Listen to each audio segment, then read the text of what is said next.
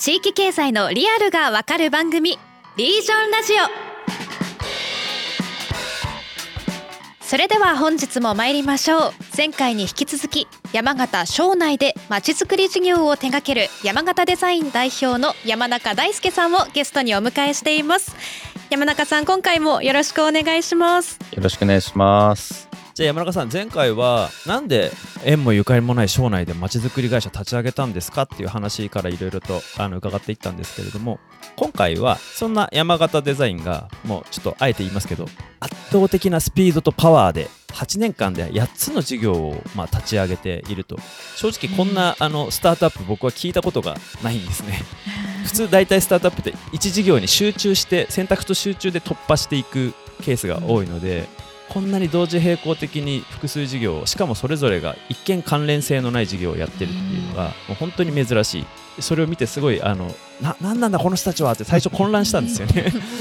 なんでまずあの全体像をちょっと把握するためにも、山形デザインの主な事業について簡単にちょっと教えていただいてもいいでしょうか？はい。今、えー、と4つのカテゴリー8つの事業ということで観光教育、人材農業というですね、まあ4つのカテゴリーに、まあ紐づくです。それぞれこう事業を展開しています。おそらくですね、まあ僕たちの会社の今、現時点一番こうアイコン的になっているのが、水田テラスというですね、まあ田んぼに浮かぶホテルでして、まあそれが先ほど前編でもあの、盛り上がったですね、サイエンスパーク行ってみたら田んぼしかなかったっていう場所に、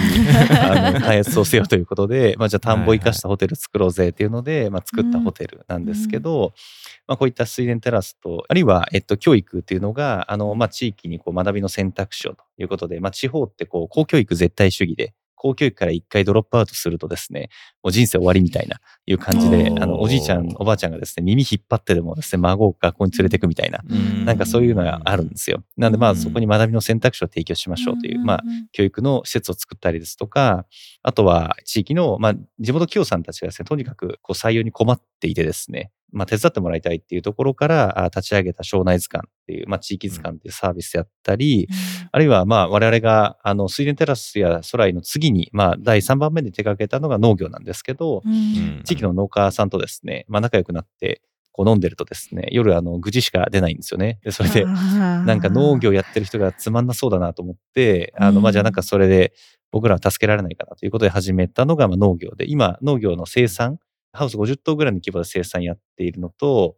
あとは農業のロボットですね。うん、あのロボットを作って売っていたり、あの、まあ、そんなことをしています。ありがとうございます。でもなんかそもそもどうして8年間っていう短期間でこんなにたくさんの事業がこう作れたんですか？なんかこう、それぞれ事業に関連してるものがあるんですかね？そうですね。あの、まあ、関連性っていうのは、うん、事業上のシナジーというのは、こう全部あるんですけど、うん、その事業ごとのですね、なんかコツみたいなのがあるんですよ。なんか、うん、あ、こういうふうにすると事業ってうまくいくんだなっていうのは、多分全部今違うなっていうのは思っていて、だからそれは全部我々が自分たちで自我作行しなきゃいけないですけど、うん、基本的に山形デザインは全部の事業が今シナジーを事業としては生んでるなというふうに思っています、うん、ちょっとそのシナジーの部分少し掘り下げたいんですけど、はい。まあ、そもそも観光と教育ってどうシナジー出すのとか、はい、どういう関連性水田テラスってアイコンになるホテルがある、うん、一方でさっきあの庄内図鑑ってあの人材系のサービスですよね、うんうんうん、あれ見るとあのいわゆる IT サービスなんですよねこれがそのホテルとどうつながるんだとか、うん、あの得意領域じゃないことをやってるんじゃないかぐらいにあの多分パッと見だと見えてしまうんですよ。なんでその複数事業を展開することの、はい、まあ、シナジーというか、まあ、なんかメリットデメリットもあるんじゃないかなと思っていてそこってどういうふうにつながるのか、はい、例えば1個例を挙げると、どういうシナジーが出てくるんですかね、あのまず、まあ、大前提として、すべて結果としてそうなったっていうのがあって、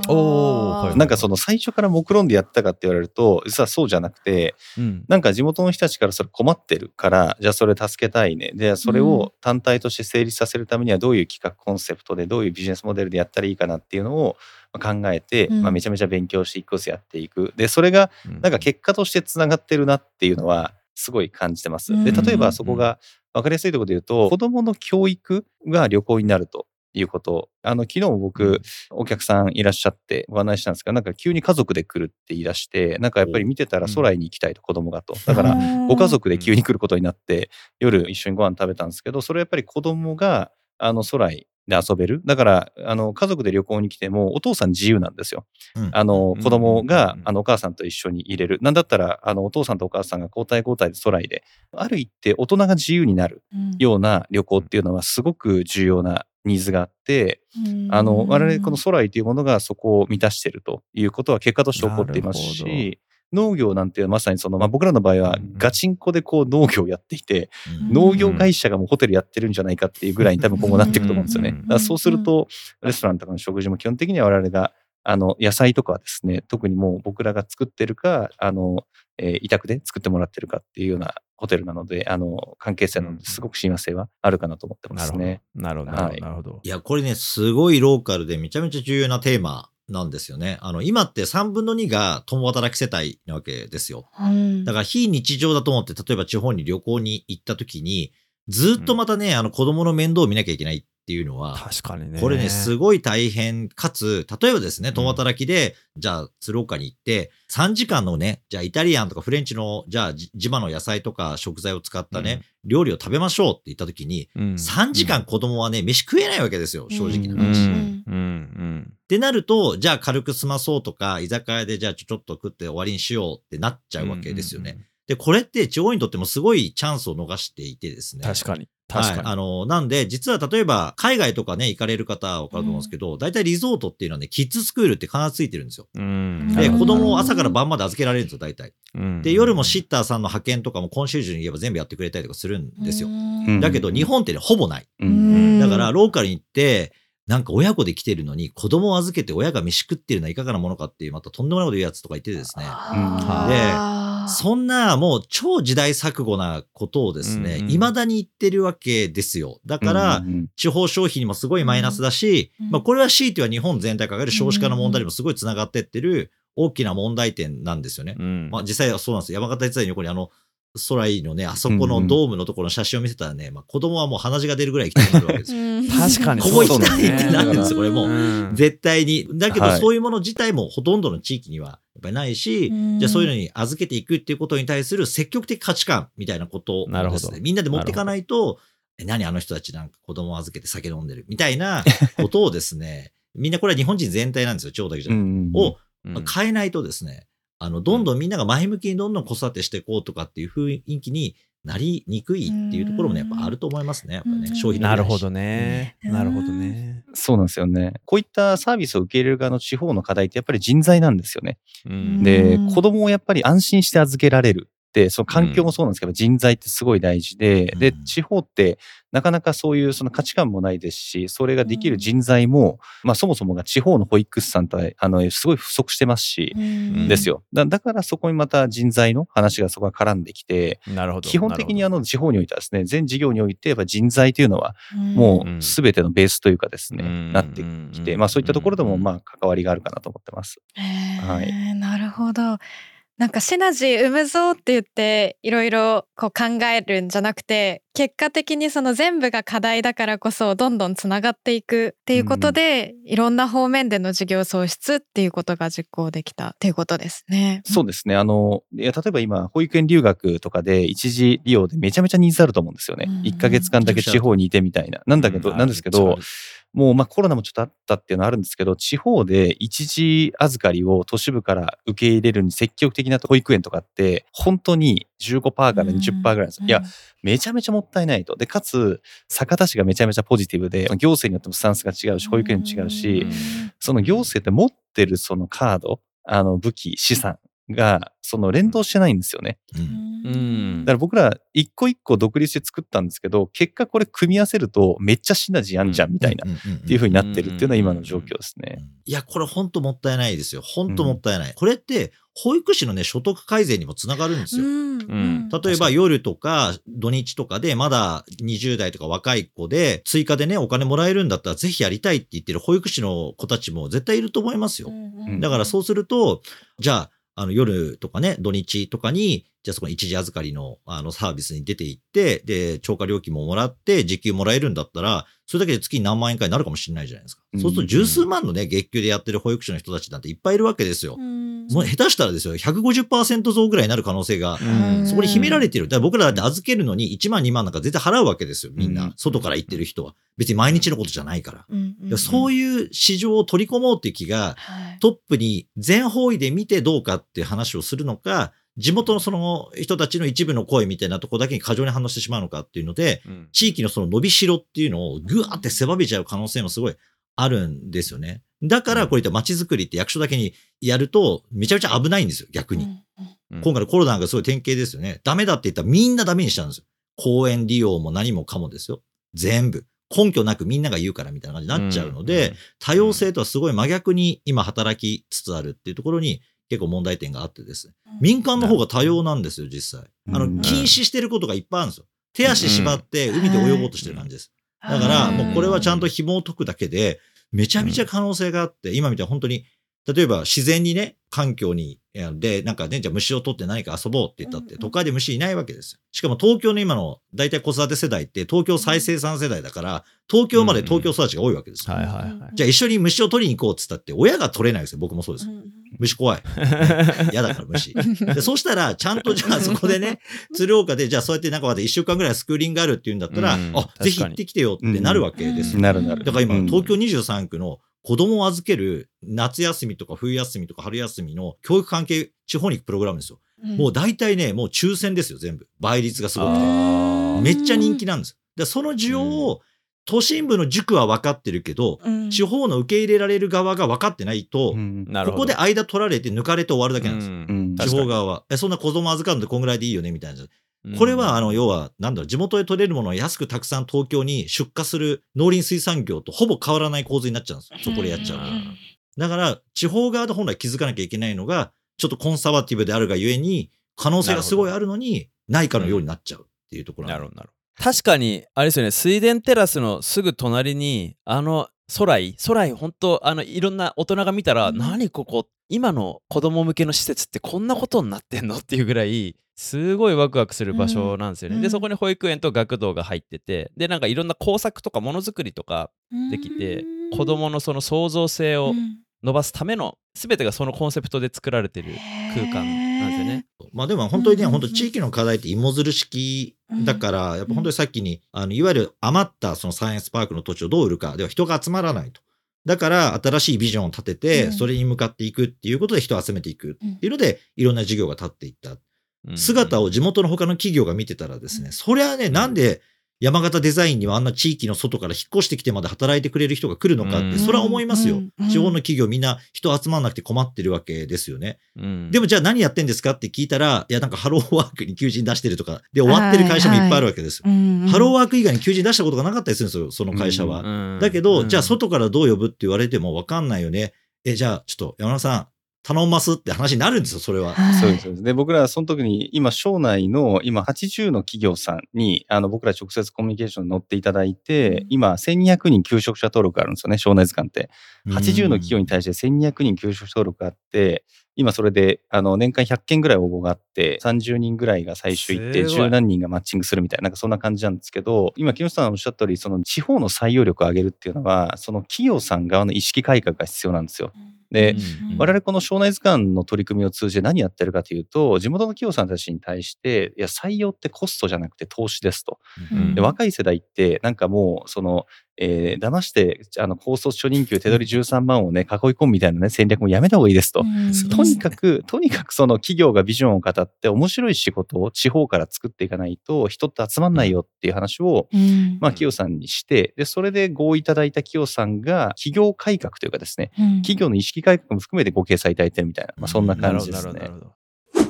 ちなみにちょっと空イについてもう一個僕、あの実際あの省内行った時に聞いたんですけどスパイバーさんがうん。空イのドームからスパイバーの本社まで歩いて、まあ、150メートル200メートルぐらいはい。あのすぐ目の前に見えますよね、うんうん。で今スパイバーって本当に全世界からあの優秀なエンジニアがあの集まってきていると。でその人たちがいや日本のその省内っていうところでスパイバーって面白い会社がある。じゃあ行ってみようってなってもじゃあ子供どうするってうんうん。なると。った時にその空来に安心して預けられるあのいい教育をする保育園があるっていうのでじゃあ行けるわって言ってスパイバーの採用にも聞いてるみたいな話を聞いたんですよ。そうですね。あの、それは間違いなくそうだと思いますね。もう課題はその小学校になってから、はいはい、あの、その地域でどう、その英語教育含めて、あの、英語対応を含めしていくのかっていうのは、まあ、当然必要なんですけど、現時点ではすごくその機能してると思いますね。うんうんうんうん。本当に課題って芋づる式なんだなっていうのを感じます、ね、そうなんですよね。あの、それも本当スパイバーだけに関わらず、多分地域にいい教育の選択肢があるっていうところって、必ずその地域に人を集めると思っていて、うんうん、あの、特にこれからあの、おじいちゃんおばちゃん世代を集める街を作っても、まあ正直未来はないので、うん、あの、いかにしてその若い世代に選ばれる街を作っていくかっていうところにおいて、うん、教育ってものすごい大きなテーマだと思ってるんですね。いや、もうこれはね、もうすごい可能性しかないところだと思いますよね。うん、これなんかおそらくね、インバウンドに次ぐぐらいめちゃめちゃビッグな産業領域だと、日本がすぐにできる。いや結局、やっぱこの30年で一番豊かになったリージョンって東アジアなわけですよね。台湾、うん、韓国、中国がすごい所得を伸ばしたわけですよ。うん、で、そこの人たちが、まあ、特に中国とかに関しては、教育に関して非常に規制が厳しくなっている中で、日本って結構フリーハンドで私立とかってバンバンできるわけですよね。うん、だ今のアピ高原とかもそうですけど、いわゆる全寮制のそのボーディングスクールとかの、はい、ボーディングスクール増えてますね。もう人気はもうめちゃめちゃ高いし、うん、日本はそういう意味では民主主義かつ安全で、お金持ちもすごい安心して移住できる国の一つではあるので、ここはね、僕ね、本当に数千万人ぐらいの単位で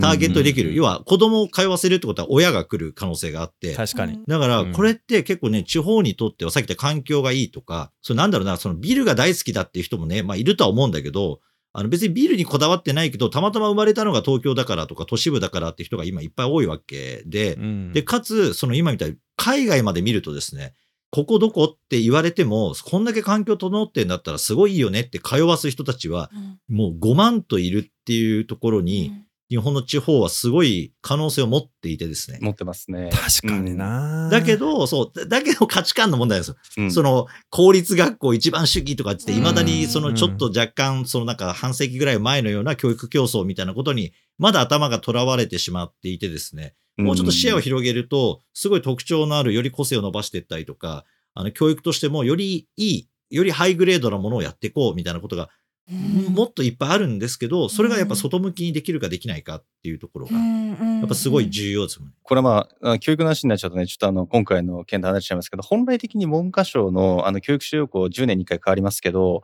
2020年に変わった内容っていいんですよね。だから本当の、まあもう実現可能性は置いといた理想論って日本の公教育がいわゆる世界的にも探究型含めて、あのよりその自発的な自主的な学びを促していくような教育内容になっていくことが一番いいですけど、おそらくその先生や校長先生の当たり外れもかなり実は地方だと多いですし、まあ、だからなかなかその地方ってその公教育を変えていく以外の教育の選択肢を入れるっていうことに対してのアレルギー反応すごい多くて、なぜかというと文科省の教育指導要項を現場に入れていくことすらもですね、やっぱりかなり抵抗感ある方が多いので、はい、それが実態ですね。さっきのアッピ高原の補足で、あの今、アッピ高原ってそのボーディングスクールができたことで、周辺のホテルがえぐいことになってるんですよね。あまあ、インターコンチもできてね。はい。もともとあったあの、ホテルも、あの、一応、アナ、クラウンプラザかなんかに変わって、もうゴリゴリ オラオラオラオラって書いて、まあ、アッピ高原って昔からリゾート開発をね、2.3っていろんな会社がやってるところなんで、場所もめちゃくちゃいい場所ではあるんですよ。ただめっちゃ不便な場所ではあるんですよ。盛岡からまあ車で1時間ぐらいかかるところで。だけどまあスキーとかやるのもね、すごいいいとこだし。でもそこにボーディングスクールができたせいで、今海外の富裕層が、その子供を入れた富裕層が、まあそこに訪れるってことで、一泊100万とかがボコボコ売れてるらしいです、ね。まあもう全然ありますよね。はい。はい。そう、だからそういう考え方になると全然あって、これなんか今みたいにボーディングスクールだと不便な場所っていうか、今みたいなわざわざそこじゃなきゃいけないっていう方がいいんです逆に言うと。じゃあ今だったらスキー人口、中国の今スキー人口ってとてつもない増え方してるんですよ。もう何億人ってみんなスキーをあの、やってるんですよ。なんで、そういう人たちからすると、すごいハッピーとかめちゃくちゃいいわけですよ。なるほど。そう。で、1時間で盛岡からかかるって言ったけど、盛岡から1時間でこんなパウダースノーのすごい整備されたスキー場っていうのは、これなかなかないんですよ、中国とか。なるほど。世界的に見ても。そう。だから、まあ北海道なんか本当にそうなんだけど、っていうと、すごいすごいいいよねってなるわけですよ。だけど、日本の場合には、そっちの方向を向いて地方でやんないんです。例えば、僕は県知事とかだったらね、県が許認可して、民間空港とかもどんどん作らせたらいいんですよ。うんうん民間の空港で30億円ぐらいかけるとね、大体プライベートジェットが乗り降りできる空港って作れるんですよ。大体3、40億ぐらいで。うんそうすると、30 40億円作っていいです。その代わり、一脚昇格させてあげますとかっていうふうに、固定資産税の償却とかをやったら、すんげえ儲かった会社とかが、あじゃあ、まあどうせ税金取られるんだったら30億かけて、なんとか空港とかプライベートジェット用に作ろうかな、なんて人も、じゃあ東アジア圏みんなから募集したらあり得るわけですよ。あそうするとですよ、教育でも人が来るし、今みたいに宿泊でもね、何十万とか何百万みたいなコンドミニアムとかにも泊まってくれたりするし、で、じゃあレストランとかでみんな作ろうっていう若いシェフとかがまたはい。開業してくれて、そうすればまさに山田さんやられてるような農林水産業でも、オーガニックとかね、はい。より高品質な食品を作っている地元の農業とかっていうのは、当然潤うわけです。ヨーロッパはそれやってるんだから。確かに今のストーリーだけでもあれですよね。観光教育人材農業この4領域全部つながってきますね、いや今の話聞いてても山形デザインが最終的に空港を作っててで最終的にボーディング作ってるイメージがもう完全に湧いてしまったんですけど いやでも全然あり得るってことですよ。それ全然不可能とうか、んすごい先の話だおそらくまあ山田さんいろいろ事業計画はこれからまた100回ぐらい変わるでしょうから。そうするともうそれがもうあるタイミングである人との出会いともとに急に形になるって全然あり得ると思うんですよ。もうやってきてるからうんいろんなこと。だから、それを排除しないってことですよ。やっぱり今までいかに地方は断ってるか、変わらないっていう選択を取ってきたかってことだと思いますよ。やっぱりお話を伺ってても。確かに。いや本当に。いや僕そうなんですよ。だからあの山形に実際行ってうん。庄内行って本当に最初にピンときたキーワードが全方位っていうキーワードだったんですよ。この人たちなんでこんな全方位なんだろうってめちゃめちゃ好奇心をかきたてられたんですけど、まあ、今の話聞いて、まあ、改めて納得できた、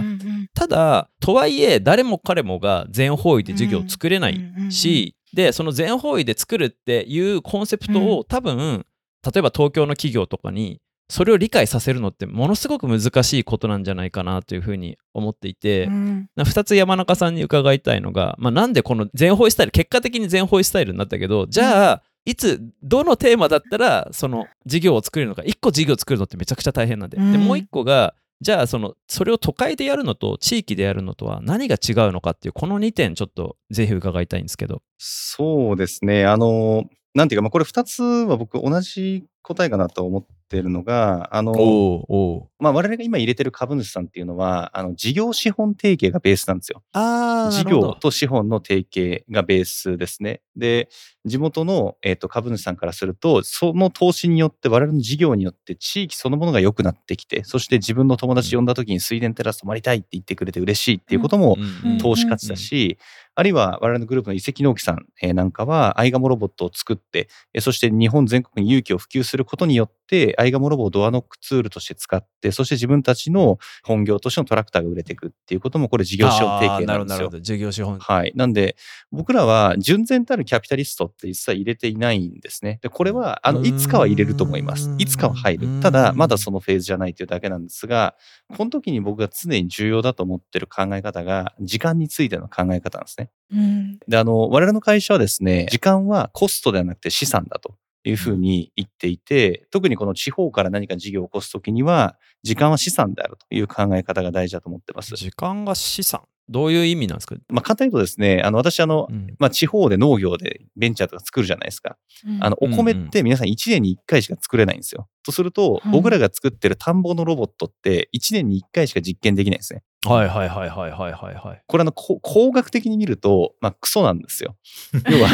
工学的な開発で、確かにね。1日に何百回とトライアンドエラー繰り返して、そこからのフィードバックをもとに改善して、うんやるじゃないですかうん要は1年に1回のトライアンドエラーでやっていくとすると、本当にこの農業でイノベーションを起こそうとすると、どうしたって時間かかってしまうということなんですね。それはだらだら時間をかけましょうということではなくて、当然ベストは尽くし、死ぬ気で働くし、めちゃめちゃ密度濃い時間を過ごしていくんですけど、ただ同時に時間は資産であるという考え方でうん、長期的な視点で戦略を考えていくっていうことが、地方においては一番大事なんです。でもただうん都市部は基本的にはどんどんベンチャーキャピタルからお金入れて IRR ね、あのうん。20%、30%で7年でエグジットしなさいと、それで M&A できた人が成功者と呼ばれるみたいな、そういう価値観なんですけど、いや、僕、全くそこはコミュニケーションが合わないというか、都会で自分の会社を育てて、なんか時価総額20億で売りましたとか、あなんか10何億で売りましたとか、まあ、10億超えたらまだいいですよ。もう数億で売りましたなんて、お前何のために生きてんのみたいな。世の中に対して数億しかね、あの価値を生んでない会社を作って何が楽しいんだと。うんうん世の中ってでもとにかく小金を稼ぐためにいっぱいちょっとベンチャーキャピタルにお金入れてお化粧して、そして IRR 何パーで数字だけ繕って売却して成功した。これはね、ん絶対的社会良くならないし、みんなどうぞ、どうぞにはまっていくだけなんですようん。今必要なことは何かというと、とにかく時間をかけて、大きな産業を作ることです。うんこの時間をかけて長期的な視点で、よりハイインパクトな事業を作っていくっていうことが絶対的に必要で、でも特に地方においては、この時間を資産として考えられる、まあ、パートナーを、うん。まあ、我々選んでですね、まあうん、株主として迎え入れて事業を作ってるということが、まあ、僕たちの事業の最大のポイントで強みなんだと思ってますね。なるほど。その時間を資産として考えるってもうちょっとこれ理解したいんであえて聞くんですけど、はい。つまり都市部だととにかく短期間で成果を出すとか短期間でスケールするっていうのがすごく大事で、はい。だからもう時間が最大のコストというか、うんうん。あのそそんな感覚があるんですよね。うんあのはい時間を無駄遣いするのが一番やばい。山形デザインにとっては地域に行くとその時間がコストじゃなくて資産になる。それって時間を味方につけるみたいな意味なのかそれとも都市部よりも時間に対して必要になるコストが少ないからはい。時間を味方にできるみたいな意味なんですかね？違いますね。例えば、えっ、と、今、山形デザインって本当に最初、あの、ほぼ反対者っていうか、あの、批判者だったものが、今、8年間ぐらい経って、おそらく地域の半分ぐらいは僕らのことを好意的に受け取ってくれてる。この半分ってめちゃめちゃすごいんですよ。うん要はですね、地方から何かやるときって、必ず時間がかかってしまうということなんですよ。ああ、うんそうなんですね。信頼を得るのにも時間かかりますす、ね。まさに人を巻き込んだりとか、そのうん。既成事実を作ったりとかするのにもものすごく時間かかっていって、うん都市部ってある種割り切って金を目的にして、お金というものを目的にして共通言語を作って、それに対してどんどん共感する人を集めていけば、あうん。の、ある種もう割り切った付き合いっていっぱいできるんですけど。地方から何かをしていくとですね、その信頼関係、要はそのお金を目的化しないですね、資産の積み上げ方が必要で、なんで要はうん地方で何かをするときには、時間は資産であるという、うんある種割り切りというか、ああ、なるほど。なるほど、理解できた。だから僕らは今、おそらくですね、この最初10年間よりも、中期、その次の10年間の方が、多分めちゃめちゃ地域で事業やれるんですよ。うんその時間を資産とするその山形デザインの価値観に共感してくれて資金を調達してくれる人ってどういう存在なんですか、なので、基本的には僕らは事業資本提携だと思っていて、まあこれもともとその、まあ金融資本主義ができる前って、あの事業ってみんながお金出し合ってリスクを分散して、出た利益をみんなで分配しましょうっていうことだけだったと思うんですけど、うん。要は事業を一緒にやるパートナーが株主なんですよ、我々は。うん。だからうんえっと、我々の会社はどうやって時間を得てるかというと、とにかくこの10年間で投資価値を立体化するってことなんですよ。いや短期的にエクセルの上がった下がったではなくて、さっき話した地元の企業さんたちだったら当然ながら工事という仕事が生まれるし、あるいは面白いのが水源テラスの周りって不動産が上がってるんですよね。でそういったところで不動産投資をして別に利益を出せてもいいし、あるいはそもそも工事会社さんで言ったら公共工事以外の仕事を作りに行くっていうことはすごくあ価値があること。で、それによって不動産の路線化を上げて移住者を増やして事業を取っていく。それぞれが彼らの会社にとって本業の方にもシナジーがある。いうようなデザインをしてるんですね。だから必ず我々は我々の会社に株主を入れていくときには、彼らの本業や実業にとってはメリットがある。ということを常に考慮しながら事業資本提供をベースにしているというのが我々の会社の一番の強みで、はい。なるほど。もう投資家との関係性の考え方がもう全然あの東京のいわゆる IT 系のスタートアップとかと全く違いますよね。いやもう全く違いますし、多分木下さんもつながりいっぱいあると思うんですけど、地方で成功されてる方々ってまさにイノベーションにあふれた、そのもうオーナー企業さん、中小企業さんいっぱいあって、多分ですね、日本の本当のエンジェル投資家ってこういうところにいるんですよ。うんうんで、えっと、こういった方々が、もう、じゃあ一発行こうと。で、かつ、あの、新規事業にやろうって言ったときに、まあ、日本って今97%が多分上場してない中小企業で、あの、社員数で言ったら7割ぐらいですけど、でも要はうん。97%の企業って、まあ、オーナー企業、中小企業なんですよ。うん。で、これものすごい可能性があって、うん。で、こういった人たちのお金をどう動かしていくかっていうところが、これからの地域づくりにとっては、あるいは日本のですね、国づくりにとっても僕はものすごい大事だと思ってます。確かにその非上場企業地域だとめちゃくちゃその地域の中でも一番でかい、あの産業を握ってる会社とかでも、まあ、非上場だったりとかもしますし、まあ、そういった人たちのお金とか人人材とかあとはその事業とが実は地域のポテンシャルで、そことうまく組めるとまた全然違う東京のスタートアップとは違う伸び方ができるっていうことなんですね。まあだからその時間を味方につけるっていうのはもうすごい重要なところで、やっぱ今山さん話聞いててもですね、あの、時間を投入することによって大きなソーシャルアセットが形成されてるわけですよ。いやそういうことですね。それは1年ちょろっとやりましたっていうのでは誰も信用しないわけですよね。うんで、それをやっぱり何年かけてもやってるっていうことによって、あそこに対する信頼っていうのは、これはインビズブルアセットですよ。いわゆる見えざる資産なんですよ。だから、見えざる資産を評価しないんですよ、投資家は。うん当たり前ですで、投資家のほとんどは自分の金じゃなくて、人から預かった金を投資してるから、機関投資家とかはね。そうするともう出口を指名されてるから、それまでの期間で最大化することしか見ないんだけど、そうすると、要は本当に地域が良くするのに必要な時間をクリアできないんですよ。で、それは国全体も一緒ですよ。昔はうん戦後創業系の人たちね、ソニーのあの森田さんとか、あの、本田宗一郎とかは四半期決算にみんな反対してたからね。だからそういうのって何かっていうとうん、短期スパンになればなるほど短期的に儲かることはみんなやるんだけど、中長期のことやんないと、山田さん言うように、もっと大きくなる産業ってあるよね。なんでやんないの？って話なんですよ。じゃあソニーがもう手っ取り早くエグジットだけ考えてれば、森田さんと伊深さんで、ある程度なんかラジオ作って流行ったら、売っちゃえばよかったですよ、会社を。うん彼らはその方が巨万の富を得たかもしれない。けど、そこじゃなくて、その次のテレビもやって何もやったって言ったからもっとでかい世界的企業になったわけですよね。うんで、一緒で、うんこれ地域の産業も一緒なんですよ。ほんなら数億円の企業価値の会社なんて非上場企業で山ほどありますよ、日本にもいっぱい。うんそれを何代もやってきてみたいなことをやっていくと、実は、例えばこれって農林水産業とか地方に一番重要なのは、ヨーロッパで高いものっていうのはみんな時間を資産してる会社なんですよ。確かにブランドとかそうですよね。うん要は貴族階級に革をね、このな舐めしてバッグとか売ってたっていうので、それを今バッグとかにしてね、えー何何百万とかのバッグ売ったり、オートクチュールの服とかもみんなそうなわけですよね。でもそれは昨日やりましたなんて人はあんまり評価されないわけです。何百年も前からやってますって言うから、ワインだってチーズだってアパレルだって全部が高く評価されるわけです。時間を資産に変えるっていうのは成熟する国においてはですね、当たり前な話であって、うん。未だに日本はね、新興国とか、あとアメリカみたいに全世界から移民を引き受けてるような成長国家のようなアプローチでやってんだけど、人も増えない国でね、そんなことやってるから数億円で会社を売却するみたいなせこいうんこみたいな事業やってるんですよ。いやまさに。だだからこそ本当に地方にお金が落ちないっていうのは、うん。結局採算指標からして地方なんて最初から論外なんですよ。うん。ただその地方で長期的な事業を起こすことによってやっぱり地域あ日本であったり地方は良くなる。と僕は思っていてなんでそこの時間を突破するっていうのが、うん。あの今あ社会的な鍵なんじゃないかなというふうに思ってます。時間資産めちゃくちゃ重要。うん。いやめちゃめちゃ面白かったんですけど一旦ここで中編を締めて後編に進んでいきましょう。はいそれでは中編はここまでとなります。また次回も山中さんにお話をお伺いしていきます。山中さん本日もありがとうございました。ありがとうございました。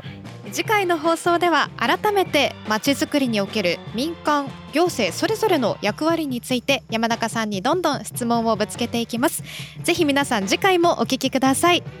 また番組へのご意見ご感想をお待ちしています。ぜひハッシュタグリージョンラジオでツイートいただけると嬉しいですまた番組出演者への質問取り扱ってほしいテーマなどを募集中です。概要欄にあるアンケートフォームから投稿してください。それではまた次回の放送でお会いしましょう。